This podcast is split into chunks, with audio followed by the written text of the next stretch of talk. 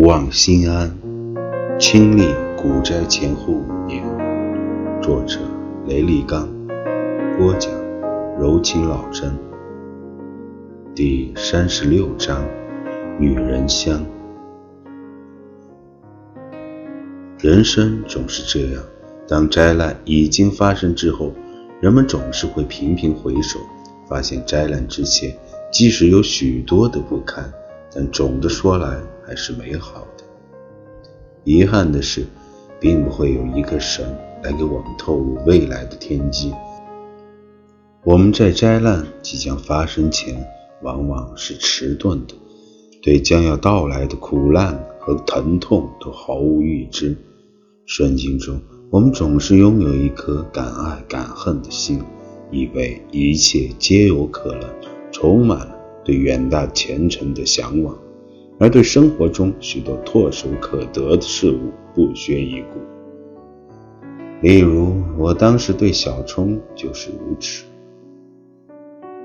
二零一六年股灾前夕的那个周末，木子还没来找我，小冲却先来找我。星期六一大早，很久没露面的小冲忽然给我打了电话，说：“时光哥。”你起床了吗？起床了，我说。那好，我就在你楼下，我可以上来了吗？小冲问。我说，当然可以。一年之后的一天，小冲告诉我，他那天是故意大清早来的，看看我是否和别的女人在同居。如果是的话，他可能后来就不会再来找我。但那天，他并没把这些小心事告诉我，他只是暗淡着脸，郁郁寡欢的若有所思。到底发生了什么啊？我问。小冲继续倔强的沉默了片刻，突然他流泪了。他倔强的别过脸，擦干泪，说：“时光哥，我和他……”分手了。小冲这个据说有恐婚症的男友，从二零零六年和他一直谈到二零一五年，整整九年，就是不愿意结婚。以前我就觉得奇怪，但小冲总是不愿多谈。这一天，我才知道，那个比我岁数还稍大的男人是离过一次婚的，有一个儿子。他说：“他被婚姻弄怕了，无论如何鼓足勇气，还是不敢再走入婚姻的殿堂。既然这样，他干嘛不早点明确这一点啊？”我很义愤，说：“耽误了你九年，如今他说分就分，这种人，要不要我喊人帮你打他一顿？你不是一向深居简出？”交际面窄的不能再窄吗？你还能叫到打架的帮我打人？小冲纳闷的看了我一眼。以前是不行，但是现在我在帮一个搞配置生意的人炒股，他很看重我。做配置的人都是认识一些黑社会的，我让他找人肯定没问题。我说，那也不必。其实。是我主动要分手的，我刚才哭不是为他，是为自己耽误了的九年罢了。小冲说，他一直态度模棱两可，既不说分手，也不愿意结婚。我不想再这样耗下去了。正好我们总公司从全国选拔五名员工到美国留学半年，我被选拔上了。我想利用出国的时间和空间。彻底和这段感情说再见，所以主动和他提了分手。今天我来不是来诉苦的，更不是求援让你帮我打人，是我下周就要出国了，特意来跟你道个别。既然是你主动闹分手，我劝他，你呀，可别意气用事，就算出国也不能得瑟啊。你毕竟岁数不小了，八四年的吧，都三十一岁了，半年后回来又老了半岁，到时候另起炉灶，到哪找合适的人呢？怎么，连你也嫌我是老女人啊？小冲白我一眼说：“找你合适不嘛？”我，我忍不住笑起来。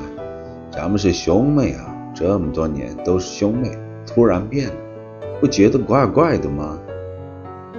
瞧把你吓的！小冲也笑起来，半开玩笑地说：“我们的时光大哥啊，如今正是春风得意的时候，哪瞧得上我这种小白领呢？我现在可不敢高攀你啊！”你怎么知道我春风得意？我笑问。那还用说？报纸上都在说四千点开启新的大牛市，有的股民一天赚的钱够我们辛苦十年。小冲说：“你们股民扬眉吐气的日子总算到了，你们盼星星盼月亮，盼的不就是牛市吗？如今盼到了，当然是春风得意了。”一看，连长期不在乎股市，只看重楼市的小冲，居然也关注到股市的火热行情了。我作为一个股民，还是有些自豪的。想起几个月前，我曾力劝他买股票，他却不听，我不禁有些抱怨说：“你那时如果听了我的，买了股票，也成为股民里的一份子，你现在可就赚大发了。”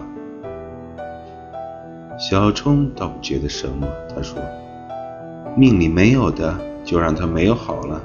就连感情和婚姻，我都可以放下，更何况是身外之物，那些区区金钱呢？”这话大气，我对小冲竖起大拇指。我们不再说不开心的事，高高兴兴的一起去附近村子买了蔬菜和肉。回来后，小冲给我做了顿饭。他走时，我带着多多为他送行。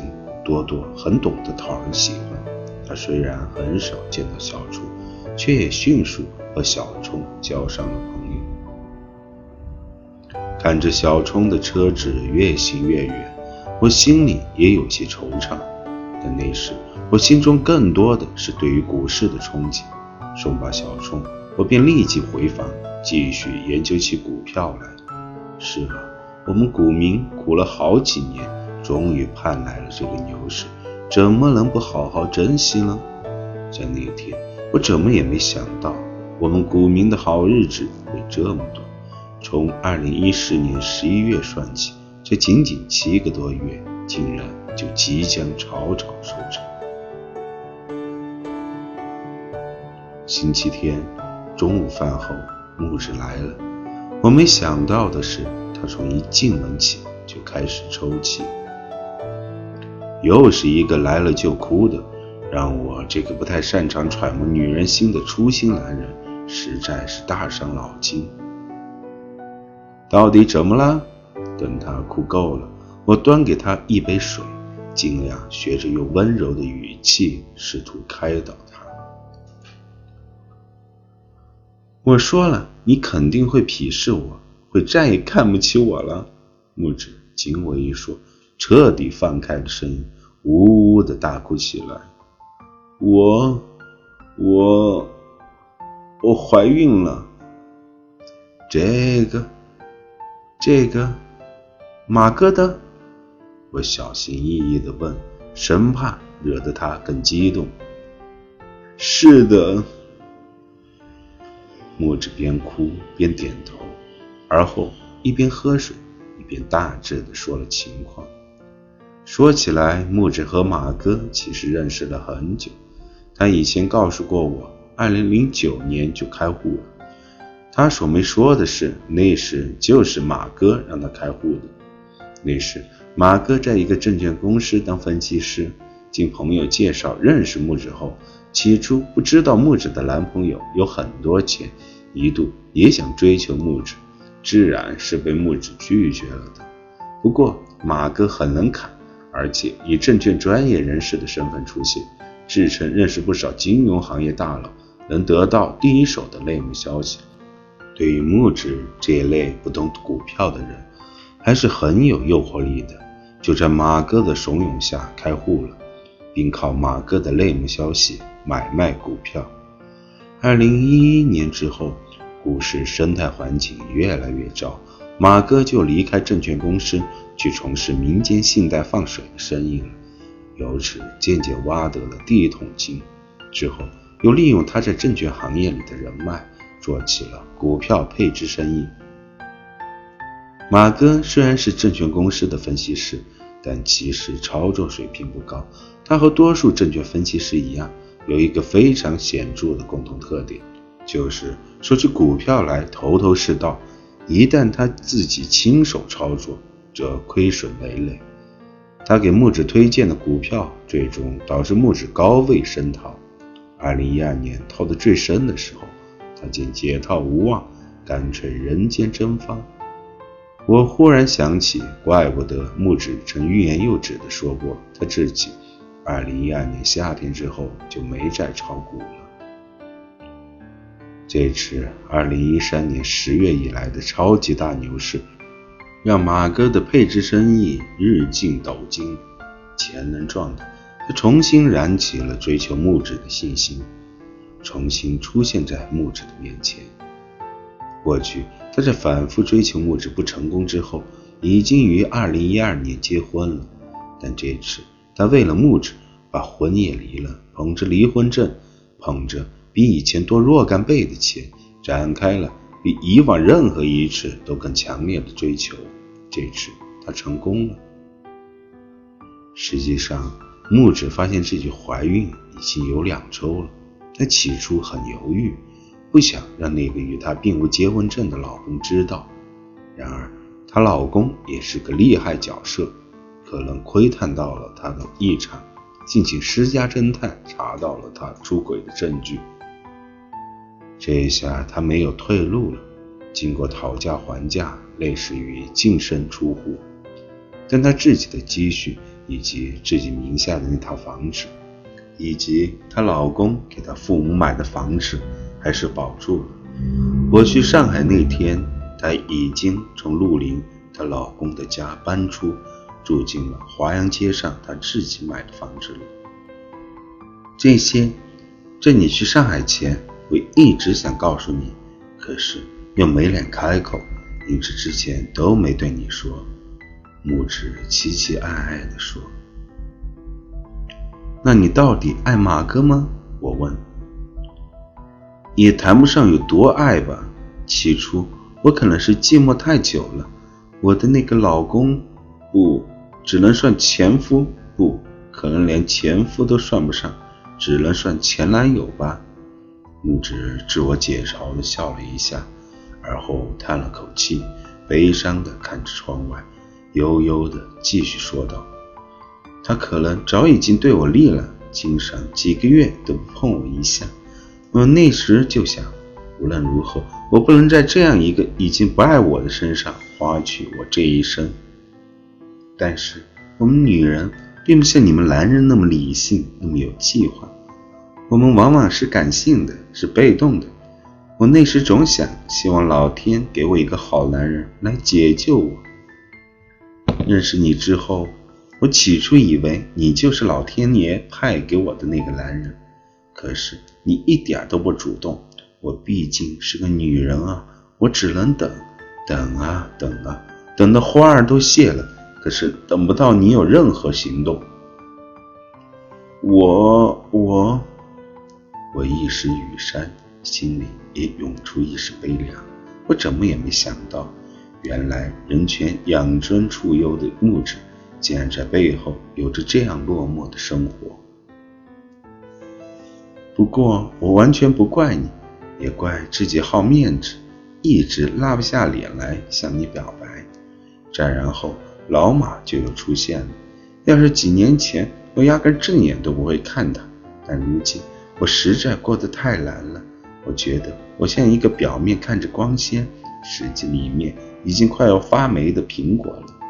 我太难受，于是就可能。一切可能都是命吧。那么今天你找我，到底是希望我帮你什么忙呢？等木子倾诉完毕，稍稍平静一些，我本着男人理性的态度问道：“其实也没什么特别明确的目的，就是心里堵得慌。我现在怀了他的孩子，我知道和你已经不可能，所以我在犹豫该不该和他结婚。”木子说：“时光哥，你觉得我该和老马结婚吗？”对这样的问题，我实在无法做出权威的回答。我怕无论我怎么回答，都可能伤害到木子。于是那天，我只有沉默。让我再给你煮一次咖啡吧。终于，木子师傅完全平静下来了。他低声地说。于是我在电脑前复盘，木子煮咖啡。过了一会儿。他将一小壶咖啡端到了我桌前，然后默默地收拾东西，低头离去。当咖啡的香味飘散开来，我听到门砰的一声，木子走了。我忽然发现，长期以来，我一直其实是误解了女人香的。我以为脂肪和香水所连接的就是女人香。但其实不是，真正的女人香，如同咖啡那样幽香，却有苦涩。因为即使在众人面前再风光无限的女人，也总有不被人知的悲伤，如同咖啡的香味那样。多多在门边一个劲的呜咽，我的心里溢满了悲伤，但是这却是一种毫无头绪的悲伤。上帝太潦草，在人间写满了无解的计算题，我找不到答案。这真是一出悲剧。它向我们表示，世界上许多东西，即使我们明明知道是不好的，却又无法阻止，因为我们不知道阻止之后是否能有好一些的结局。美好的东西总让我们担心不能够成为现实，而与美好对立的。那个乌烟瘴气、不可理喻的结局，却让人觉得不得不接受。我对这个世界说：“这就是我们的生活。”我觉得我再也难以抱怨这个世界了。我现在更愿意相信，在这个世界活着，不是选择好与不好，而是在坏与更坏之间选择。生活如此，人格如此，我所做的，或者说我的理想。只是做一个比较不坏的人，我所渴望的生活，只能是不太糟糕的生活。只是不知道曾几何时看过的一部电影，那句经典的对白不断浮现在我脑际。我并不爱他，但不幸的是，我却在他的身上花去了一生。我不禁担心的想：木子，你刚刚离开了。一个你不爱的人，但你又可能走入了另一个没有爱的巢穴，这甚至有可能花去你更漫长的时间。可是，又有谁能改变这一切呢？那个星期天的夜晚，带着这样的思绪，我继续复盘。其实那时的盘面已经是较为剧烈的头部震荡期。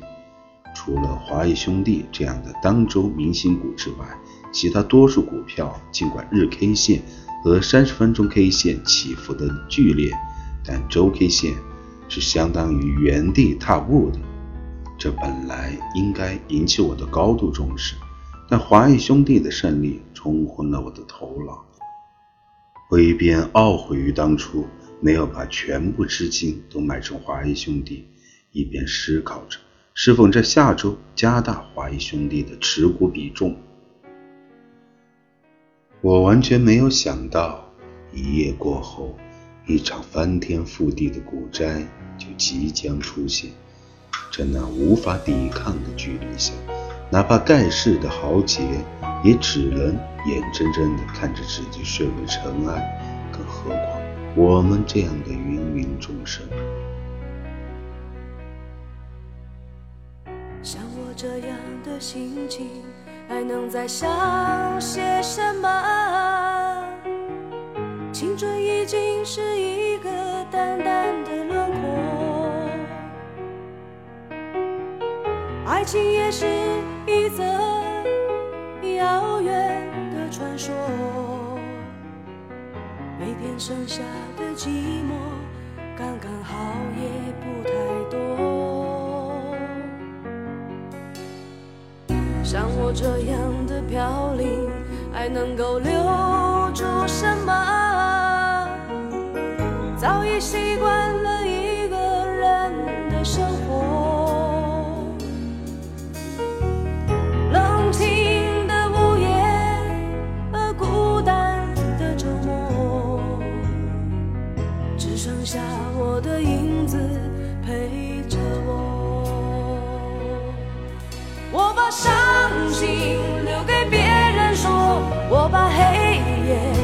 给自己过，熄灭这城市的灯火，问你可寂寞？我把伤心留给别人说，我把故事沿着岁月走，不再追问爱的下落，这世界我最沉默。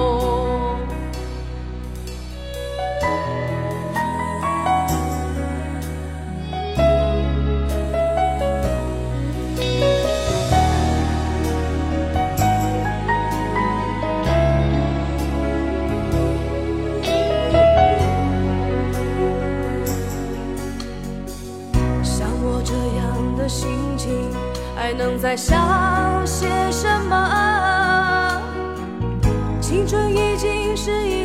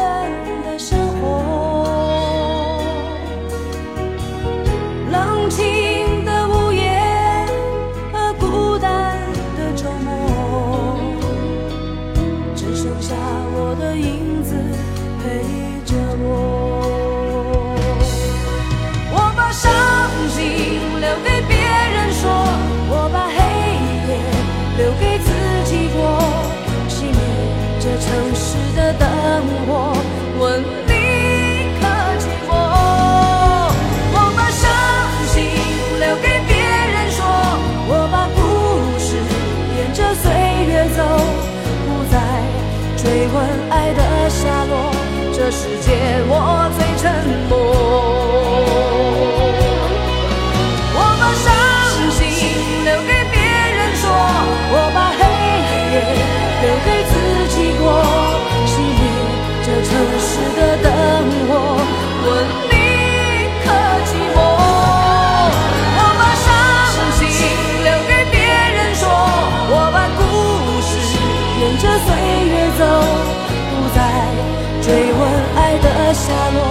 这世界我最沉默。